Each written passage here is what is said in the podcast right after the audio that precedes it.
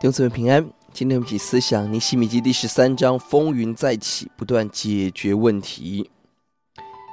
上一章我们看到尼希米建筑城墙的高峰，城墙建立完毕，奉献感恩礼，充满了赞美敬拜。而这一章立刻出现了问题，尼希米要接二连三的处理。这跟以斯拉记很像，都是一个暗淡灰色的结束，也可以说是被掳后历史书的一个记号。这是一个属灵原则，弟兄姊妹，没有一刻是安全的。现在奉献高峰，接下来可要面对属灵的征战，我们要警醒再警醒。这一章出现四个问题，很讽刺，都与十章尾巴他们与神立约恰恰相反。过去与神立约，今日完全的违背。弟兄姊妹，我们要不灰心的做提醒、责备的工作。四到九节，亚门人不只是进入耶路撒冷。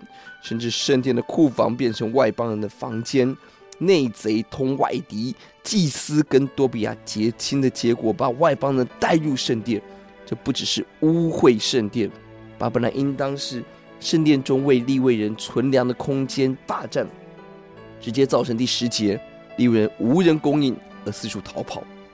注意，撒旦不只是要霸占教会，并且要使教会失去原本的功能。失去原本使人得生命、得自由的功能，使人流离失所，没有真理，饥渴，何等的可悲！我们要警醒。十到十四节，利未人无人供应，正好与十章三十二节以下的吩咐刚好冲突。乏人供应，使得公职的歌唱利未人奔回自己的田地。弟兄姊妹，若不关心神的家，不关心传道人，亏损最大的是自己。十五到二十二节是违背了安息日。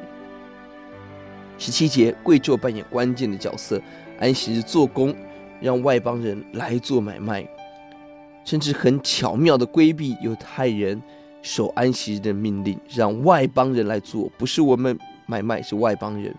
尼西米没有放过这些人，派自己的人把守圣城门，安息日不许人经过，不许人做买卖。